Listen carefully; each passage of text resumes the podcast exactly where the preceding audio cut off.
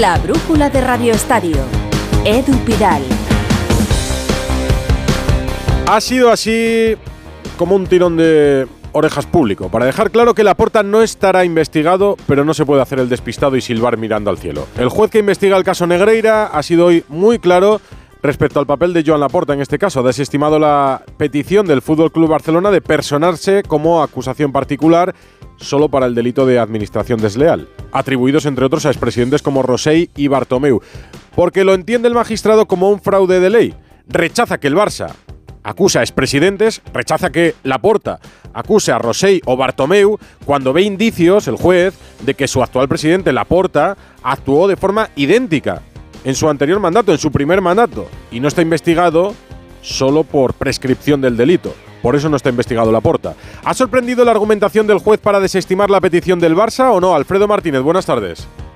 Buenas tardes, Edu. No, en principio se entiende que tiene coherencia, ¿no? Es un recurso que presenta el Barcelona el pasado día 4 de julio, al que ha tenido acceso Onda Cero y en el que el juez instructor de este caso, Joaquín Aguirre, como tú bien decías, le da un tirón de orejas importante. Habla de, incurrir en fraude de ley y que atenta gravemente contra el espíritu ético del resto de normas aplicables. Le dice que la porta no se le ha atribuido la comisión de ningún delito, no por la eh, antijuridicidad de los actos cometidos por la porta en su primera fase como presidente, sino por, como tú decías, la prescripción. Y le dice que, por tanto, la conducta de Laporta es idéntica a Sandro Rosell o a Bartomeu, los presidentes que le precedieron. Ha dicho que cometió los mismos hechos que los presidentes posteriores, que existiría fraude de ley en el intento de personarse el Barcelona como acusación particular. Bueno, es otro revés más para Joan Laporta en este capítulo que hoy también ha vivido otra situación, Edu, llamativa, y es ir a ver en la Ciudad de la Justicia cómo entraba José María Enrique Negreira mm. para declarar sobre su capacidad o no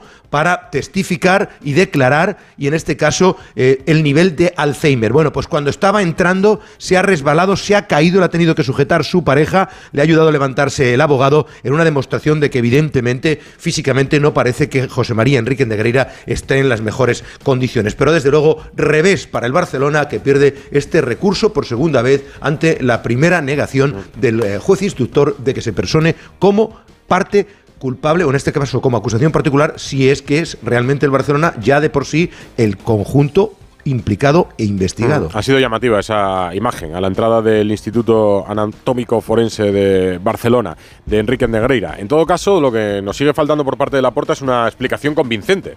Como dice el juez, bueno, simplemente por prescripción, pero tendrá que decir por qué pagó, por qué multiplicó los pagos. Lo repetimos tantas sí, lo que pasa es que ahora Ahora la porta está eh, de baja, eh, los médicos le han prescrito tranquilidad por diversos temas, un problema de trombo, un problema de, ansiedad y de momento está eh, apartado un poco del, del, ruido genérico, no estuvo el otro día en Granada, aunque tendrá que ponerse las pilas pronto porque luego te comentaré en breve la Asamblea General Extraordinaria de la temporada tiene un frente importante y unos números escalofriantes. Se le vienen problemas a Joan Laporta y al Barça. En el caso Rubiales, por contar la otra noticia de juzgados de este martes, relacionada con el mundo del deporte, han declarado como investigados Jorge Vilda, el ex seleccionador nacional, y Rubén Rivera, director de marketing de la Federación Española. Ambos han negado haber presionado a Jenny Hermoso. Y el juez de la Audiencia Nacional, Francisco de Jorge, va a investigar las filtraciones a distintos medios de las declaraciones que se han producido de Rubiales o de Jenny Hermoso, por ejemplo, ante la Fiscalía, y ha restringido a las partes el acceso a los vídeos de las comparecencias. Son dos de las noticias del día. De vuelta al fútbol y a la concentración de la selección española en Las Rozas, ayer nos sorprendió la noticia de Lamin Yamal. El Barça emitió un parte médico que dejaba claro una lesión que impedía al jugador incorporarse a la selección. Aún así vino a Madrid para que lo revisaran los médicos de la selección. Ayer comunicaron que se quedaría a dormir y que en las próximas horas tomarían una decisión. Hoy, a las 9 de la mañana, o poco después de las 9, se hizo oficial su baja por lesión. Y Onda Cero ha contado este mediodía que todo ha sido un paripé pactado entre Xavi y Albert Luque, que es el director de la selección, para evitar sospechas. Lo ha contado Fernando Burgos. Fernando, buenas tardes. Hola, ¿qué tal? Buenas tardes. Edu sí abandonaba eso de las 9 de la mañana la Min Yamal, la concentración del equipo nacional, 14 horas después de llegar a las 7 de la tarde del lunes. La federación recibió el parte médico del Fútbol Club Barcelona, lesión en el psoas ilíaco de la pierna izquierda a las 3 de la tarde. Hablaron dos amigos que se conocen desde hace mucho tiempo. Albert Luque, director de la selección, y Xavi Hernández, entrenador del Fútbol Club Barcelona. La conversación fue en estos términos. Según la ley, Xavi, nosotros debemos recibir un parte médico 12 horas antes de que comience nuestra concentración, como así ocurrió en el caso de Jeremy Pino, el futbolista lesionado del Villarreal en el partido frente a la Unión Deportiva Las Palmas. Lamin tiene que venir con ese parte médico. Y le hicieron venir. ¿Le han revisado los doctores de la selección? No. Ha valido con ese parte médico. Pero tanto Luque como de la Fuente no quería que nadie sospechara que había trato de favor al Fútbol Club Barcelona. El chico llegó ayer a las 7, cenó con sus compañeros, habló con Luis de la Fuente, durmió en la residencia de la ciudad del fútbol y tempranito, como tú decías, exactamente a las 9 y un minuto, la federación hacía oficial ese comunicado anunciando la baja y el abandono de la concentración de Yamil Lamal. Es toda la historia que se ha producido no ha sido revisado por los servicios médicos de la Real Federación Española de Fútbol, porque confiaban en ese parte médico, pero no querían que nadie sospechara que había ese trato de favor al Barça. El parte médico a las 3, que venga, lo vemos, está con los compañeros, hace grupo, hablamos con él y tranquilos, no va a hacer falta que se quede, no se va a lesionar, tranquilos, no le vamos a forzar, va a volver el martes por la mañana y desde las 11 o al mediodía, Lamin ya está de nuevo en la ciudad condal para recuperarse de esa lesión en el psoas ilíaco de la pierna izquierda. Una concentración que, por tanto, queda en 24 futbolistas como inicialmente. No están Jeremy, no está Lamin Yamal, se incorporaron Brian Zaragoza, que ha hablado esta mañana. Luego le escuchamos.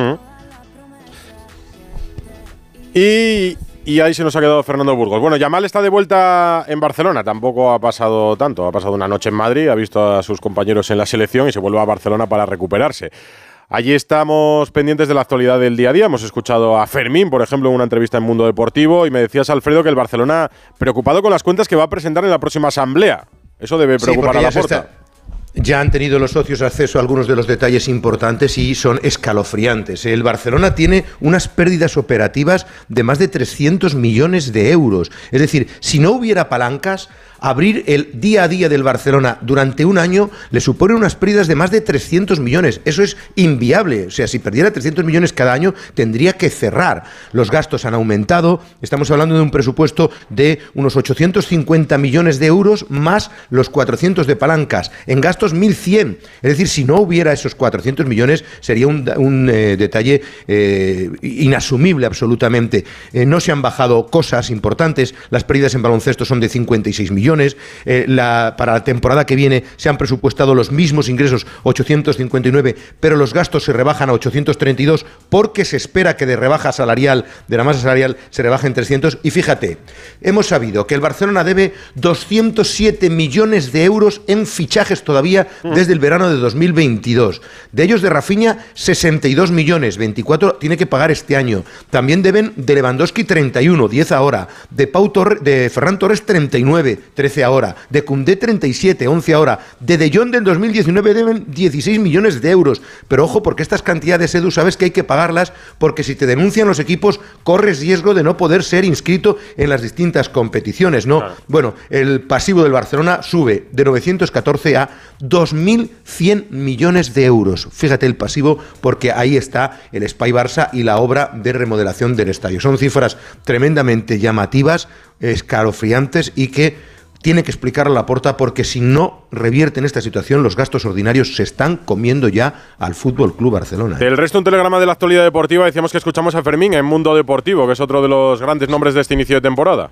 Sí, sí te cuento rápidamente. Dime, dime. Sí, te, cuento rápidamente. Decías tú, ha vuelto Lamin Yamal, se ha especulado con que Marruecos iba a pagarle dinero, el chaval ha, regresado con una pequeña cojera, pero al lo que decía Fernando es verdad, son 12 horas antes, pero el Barcelona, recordarás, lo vivíamos en Radio Estadio Noche, el partido acabó tardísimo y no llegó a la ciudad condal hasta la una y el reconocimiento médico se le practicó por la mañana. Sí, eh, Fermín López está concentrado con la selección sub-21. Atención a esta confesión, precisamente ahora que se está hablando tanto de los problemas del eh, deporte y la mente. Escucha cómo reconoce que él también pasó un bache importantísimo. Sí, la verdad es que hubo, ya en juvenil de tercero, que hubo una época antes de, Navidad que llegué a mi límite no aguantaba más, era mucha frustración, lloraba bastante, sí, sí, sí, lo pasaba mal, intentaba cuando estaba solo, pero a veces la gente pues, también lo veía, estaba decaído, no, pero bueno, al final yo creo que todo el mundo pasa por alguna etapa así y bueno, yo creo que me ha hecho pues ser más fuerte mentalmente y me ha ayudado para que cuando me vuelva a pasar este tipo de circunstancias pues me lo tome de mejor manera. Ha estado bien Fermín, precisamente hoy. Otro asunto de las últimas horas. El Sevilla ya tiene nuevo entrenador tras la salida de José Luis Mendilíbar. Carlos Hidalgo, Sevilla, muy buenas. ¿Qué tal? Muy buenas. Sí, es Diego Alonso. El Sevilla primero contactó con Quique Sánchez Flores, también con entrenadores que rechazaron el ofrecimiento como Gallardo, como Javi Gracia o Marcelino y finalmente le cuadró la opción de un entrenador que va a vivir su primera experiencia en Europa, el uruguayo Diego Alonso, 48 años. Como jugador puede que le recuerden porque fue Pichichi del Atlético de Madrid el año de segunda y como entrenador ganó dos Champions con CACAF en México, entrenó en su país, entrenó en Uruguay, también al Inter de Miami de Beckham y lo último fue como seleccionador de Uruguay conseguir el billete para el Mundial de Qatar, pero fue destituido porque no pasó la fase de grupos. Diego Alonso llegaba a mediodía a la capital hispalense, ha firmado un contrato por una temporada más una opcional si cumplen los objetivos y está dirigiendo desde las 7, ya está terminando el primer entrenamiento con el Sevilla. Se presenta, se presenta oficialmente mañana a las once y media en el Sánchez Pijuán. Como anécdota, su Mm. tío Daniel, padre de Iván Alonso, es jugador del Alavés, Sí. jugó en el Sevilla en 1975. Ah, entonces tuvo que coincidir por generación con nuestro Pablito Blanco. Seguro, en aquella Pues, generación del sí, Sevilla de los no, le 70. faltarían dos, tres años, sí. luego le pregunto. Venga, pues luego me cuentas más desde Sevilla, Hidalgo. Gracias. ¿Quién es Diego Alonso? Ex seleccionador de Uruguay. ¿Cómo juega y qué pueden esperar en Sevilla? Miguel Venegas, muy buenas. Hola, ¿qué tal Edu? Muy buenas. Bueno, pueden esperar mucho, sobre todo intensidad. La verdad es que eh, Diego Alonso llega con prestigio, pero prestigio en Sudamérica y en Norteamérica, donde ha triunfado. Eh, sobre todo en Norteamérica, que ganó, como decía Carlos, dos Champions con CACAF, con dos equipos diferentes, con Pachuca y Monterrey. eh, y luego le llevaron a, a ser el primer entrenador en la historia del Inter de Miami, cuando se fundó. Todo esto le llevó a ser el seleccionador uruguayo cuando Tavares dejó del equipo, cuando la clasificación para el Mundial estaba complicada. Bueno, cogió la selección uruguaya y en cuatro partidos de clasificación ganó los cuatro y lo metió con solvencia al Mundial. Por eso se esperaba mucho de ese equipo, que había cambiado un poco su forma de jugar, un poquito más alegre, pero llegó al Mundial y es verdad que fracasó. Una, em, un empate contra Corea del Sur, una derrota contra Portugal, le dejaron fuera, solo pudo ganar a Ghana y fue un fracaso que acabó con su etapa en la selección. No es un, jugador, no es un entrenador eh, muy, muy cerrado a un sistema de juego. Durante el Mundial incluso cambió con el sistema en función de los jugadores que estaban más en forma y aparte de que es un, es un entrenador que pide mucha intensidad a sus equipos, agresividad, eh, siempre ha sido un entrenador que cuando ha necesitado defenderse defiende bien y cuando ha podido atacar lo ha hecho. Con Uruguay lo intentó, pero no le salió. El debut de Diego Alonso en el Sánchez Pizjuán el sábado 21 de octubre a las seis y media de la tarde frente al Real Madrid, 9 menos cuarto. ¿Te lo digo o te lo cuento? Te lo digo. Estoy cansada de que me subas el precio del seguro. Te lo cuento. Yo me voy a la mutua. Vente a la mutua con cualquiera de tus seguros. Te bajamos su precio, sea cual sea. Llama al 91 555 5555. 91 555 5555. Te lo digo o te lo cuento. Vente a la mutua. Condiciones en mutua.es. Serie original A3 Player. 3.000 euros. El precio que pagó su hijo para asistir por internet al asesinato en directo de una chica. La Red Púrpura, basada en la novela de Carmen Mola, ya disponible solo en A3 Player. Con motivo del estreno de La Red Púrpura, disfruta gratis de la novia gitana durante tiempo limitado solo en A3 Player. ¿Oyes pitidos al dormir? Toma Sonofin. Sonofin contiene ginkgo biloba para mantener una buena audición. Y ahora, Sonofin Noche, con melatonina para conciliar el sueño. Sonofin, de Pharma OTC. ¿Cómo es que vuelves a irte de vacaciones? ¿Y dónde vas? Roma, Estambul, Santorini. ¿Pero te ha tocado la lotería? ¿Qué va? Me voy de crucero con Costa y con todo incluido. Con Costa vuelven las vacaciones. Reserva tu crucero desde 699 euros por persona. Infórmate en tu agencia de viajes o en costacruceros.es. Costa. ¡Vigor, Energisil Vigor. Energisil con maca contribuye a estimular el deseo sexual. Recuerda, energía masculina, Energisil Vigor. Oye, Alberto, ¿tú tienes alarma? Sí, la de Securitas Direct. ¿Y qué tal? Es que estamos pensando en ponernos una. En mi bloque la está poniendo todo el mundo. Y me preocupa que si vuelven a robar, entren en mi casa. Ni te lo pienses. Por lo que cuesta, merece la pena vivir tranquilo. Protege tu hogar frente a robos y ocupaciones con la alarma de Securitas Direct.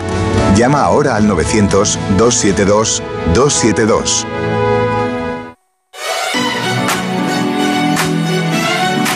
La brújula de Radio Estadio. Edu Pidal. Luka Doncic está en Madrid con los Dallas Mavericks y el Within Center se llena para verlos enfrentarse al Real Madrid. El partido ha tenido que comenzar ahora, si no ha tenido muchos actos previos. Está allí David Camps. Hola David, muy buenas. ¿Qué tal Edu? Muy buenas. No, no ha empezado todavía, de ya hecho. imaginaba. Se va a guardar un minuto de silencio ahora en un partido amistoso que no es un partido cualquiera, es el noveno.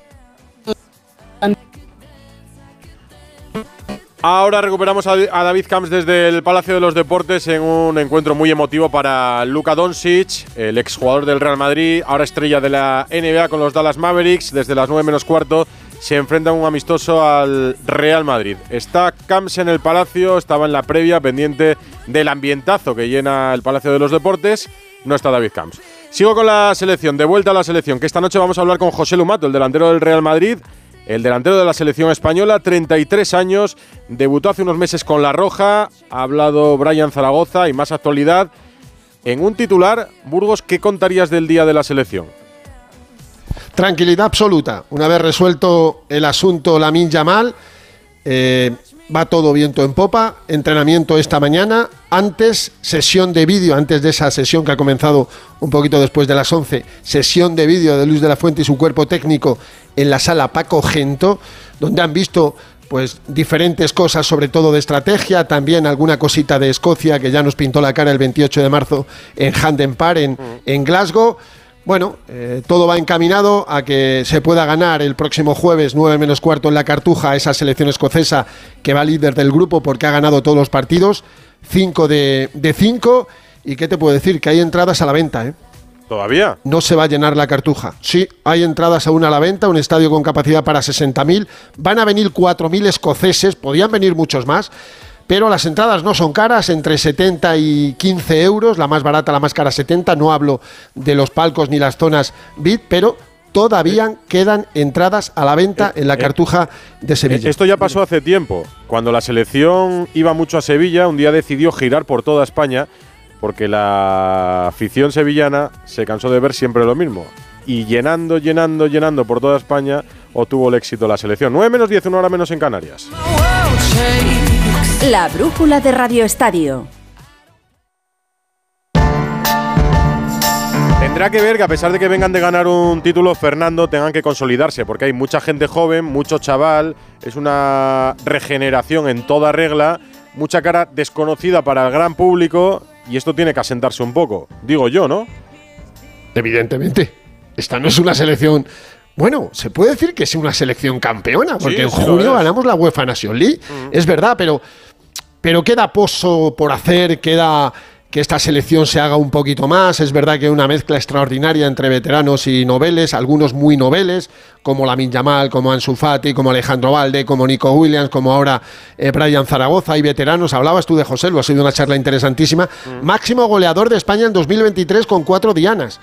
Tres tiene Morata, que los marcó todos en Tiflis, pero que José le ha marcado en tres de sus seis primeros partidos con la selección absoluta. Y hoy hemos escuchado a un chaval que no temporada pasada, pero estaba en segunda división. Ahora lleva cinco goles, los mismos que José Lu en Liga, los mismos que Lewandowski, tres goles menos que Jude Bellingham, el pichichi del campeonato, y que a última hora del pasado domingo, ya lo contabais en Radio Estadio Noche, a eso de las doce y media, le convocaba a Luis de la Fuente. Hoy ha estado por primera vez en la sala de prensa en el Salón José Villalonga, respondiendo a los periodistas. Ha dejado claro que él, eh, que él es un regateador, un driblador, y que se fijaba en esos, porque siempre jugó no solo en campos, sino en la calle. Y su ídolo, aparte de Messi, Neymar. Ha habido veces que a lo mejor has puesto en YouTube Ronaldinho, pues a veces te fijas en Vinicius, Neymar, eh, pues te gustan cómo juegan, pero yo a mí me sale solo. Desde pequeño siempre he jugado a fútbol en la calle. Salía de entrenar y me iba a jugar a fútbol a la calle y eso es muy fuerte. El mayor consejo que me, que me han dado es que sea yo, que juegue como, como yo juego siempre y que sea atrevido y descarado. Recoge, recoge, Fernando. No, por eso te decía que es un futbolista de calle, es un futbolista con ese fútbol callejero, 1.64, un caramelito, 14 millones de cláusula de rescisión. ¿Tienes claro que es su última temporada en el Granada? Yo creo que sí. Todo lo tenemos claro, ¿no? Que el Granada va a recibir un buen dinero y que Brian Zaragoza va a jugar en un equipo muy superior a ese Granada que lucha por mantenerse. El otro día, pues eh, todos los ojos se centraron en él. Y yo fíjate lo que te digo, creo que va a debutar en uno de los dos partidos. La selección viaja mañana 12 y cuarto hasta la capital hispalense, entrenamiento a las 7, nos esperan casi 30 grados en la cartuja, ¿eh? Por eso los escoceses no van a entrenar, no quieren pasar el sofoco del calor sevillano y a las 6 y cuarto hablan Jesús Navas, hay tres de los palacios otra vez, ¿eh? Fabián Ruiz, Jesús Navas y Gaby. Y el otro que va a hablar, por supuesto, el seleccionador. España se la juega. Yo siempre te digo lo mismo en la última semana. Hay que ganar a Escocia y mínimo empatar en Noruega y estaremos ya en la próxima Eurocopa de forma directa. Si ganamos los dos y le quitamos el primer puesto a Escocia, perfecto, pero me vale con quedar primero o segundo. Llévate pantalón corto a Sevilla y el jueves contamos el partido de la selección en Radio Estadio, una edición especial con Edu García. Gracias Fernando, de vuelta a Madrid. En el Real Madrid es noticia un ex del Real Madrid. Se retira Hazard, vino al Madrid como galáctico desde el Chelsea y las lesiones le apartaron de su carrera al Balón de Oro. Después de demasiados años de ostracismo, ha decidido que aquí se acabó su carrera. Alberto Pereiro.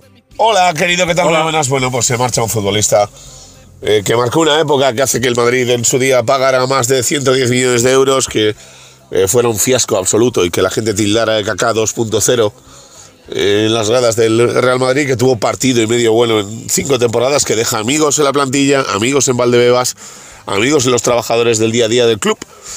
Pero un futbolista eh, que solo intentó despuntar dos veces en el Madrid. Una le frenó una lesión y la otra eh, le frenó su entrenador, Carlo Ancelotti, que no le veía el nivel de compromiso que el resto de sus compañeros.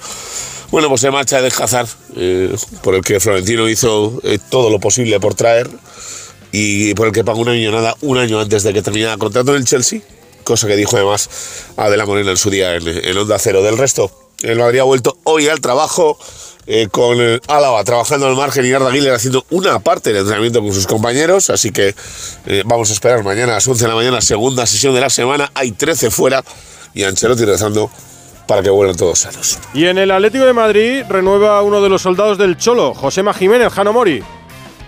Así es, Edu, ¿qué tal? Y además ha dicho en los medios del club, renueva hasta 2028, vino en el 2013, va a estar 15 años en el conjunto rojiblanco. Ha dicho el hincha del Atlético de Madrid, sabe lo que me dejo por esta camiseta y lo que significan para mí esta camiseta, este club y estos colores. Para mí son todos. Un equipo del Atlético de Madrid, Edu, que ha vuelto a las, 10 a las seis y media esta tarde a los entrenamientos, solo con 10 jugadores del primer equipo, sin Oblak, Savic, Molina, De Paul, Griezmann y Morata con sus selecciones, sin los seleccionados Rinildo, Soyunchu, Jiménez, Lemar, Barrios, Memphis y Correa, de los cuales va a recuperar después del parón a 4 o 5 para la causa Diego Pablo Simeone, ha entrenado con los 10 que te quedan, como te digo, y ya se conoce el horario de la jornada 13 en la que se van a enfrentar el Atlético de Madrid y el Villarreal. Será el domingo 12 de noviembre a las 9 de la noche. Hemos contado el desastre en el que se ve envuelto el Sevilla desde hace tiempo. Desastre entre comillas, porque van cayendo títulos y clasificaciones para la Champions. Pero en medio, el banquillo del primer equipo es una silla caliente y el guion de los últimos años da para una película. Una película con guion de Paco Reyes. Con Diego Alonso son 10 ya los cambios de entrenador que ha tenido el Sevilla desde que Emery terminara una etapa dorada en 2016 con la consecución de tres Europa League. San Paoli, Berizzo, Montela, Caparrós, Machín, Lopetegui, otra vez San Paoli y Mendilíbar técnicos que en muchos casos solo se parecen en el blanco de los ojos futbolísticos. El rumbo que ha tomado el Consejo de Administración los últimos años parece cuando menos cuestionable, por no decir irresponsable. La temporada pasada jugaron con fuego y al final les salió bien, como podría haber terminado con el equipo en segunda división.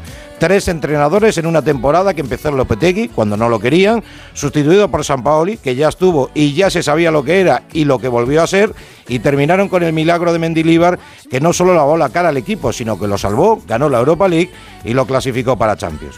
Parecía que esto podía servir de lección, pero esta temporada ha empezado parecida. Continuó Mendilíbar cuando no estaban convencidos, en Liga se ha empezado bastante mal y en Europa regular.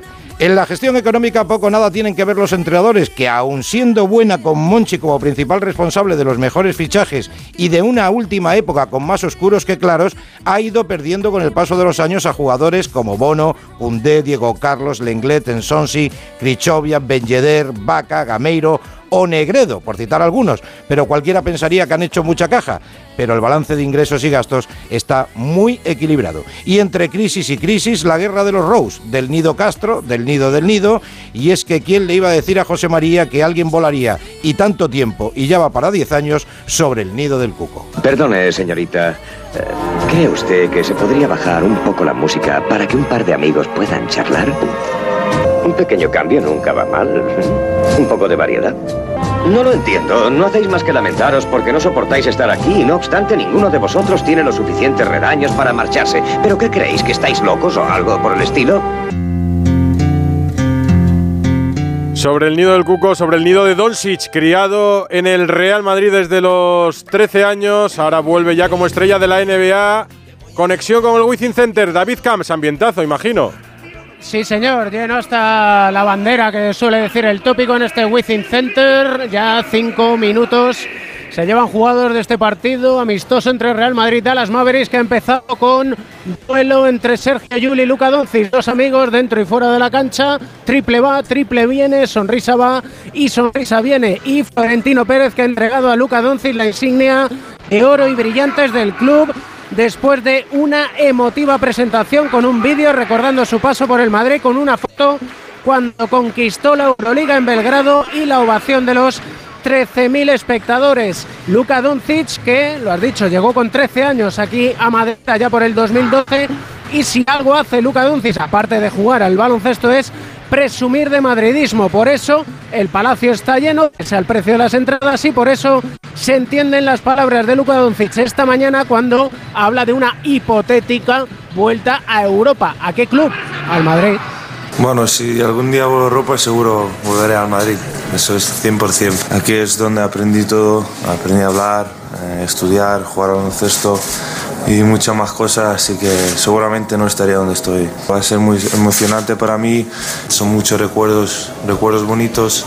Lo resumimos en Radio Estadio Noche con David desde el Palacio y un apunte de la Sub-21. Gonzalo, que juega Los esta semana. de Santidenia llegaron anoche a Uzbekistán, donde el viernes juegan un amistoso contra la selección local. De momento, todos disponibles, menos el guardameta Pablo Cuñar. Recuerdo que lo del viernes es un amistoso, de ahí nos vamos hasta Kazajistán, Astana, para jugar el próximo martes el tercer partido de clasificación para europeo. A las once y media, Radio Estadio Noche. Hay una charla con José Lumato, el delantero del Real Madrid de la selección. Que no se la pierda la torre de vuelta a casa. Delanterazo. la brújula y que no se la pierda nadie. Adiós.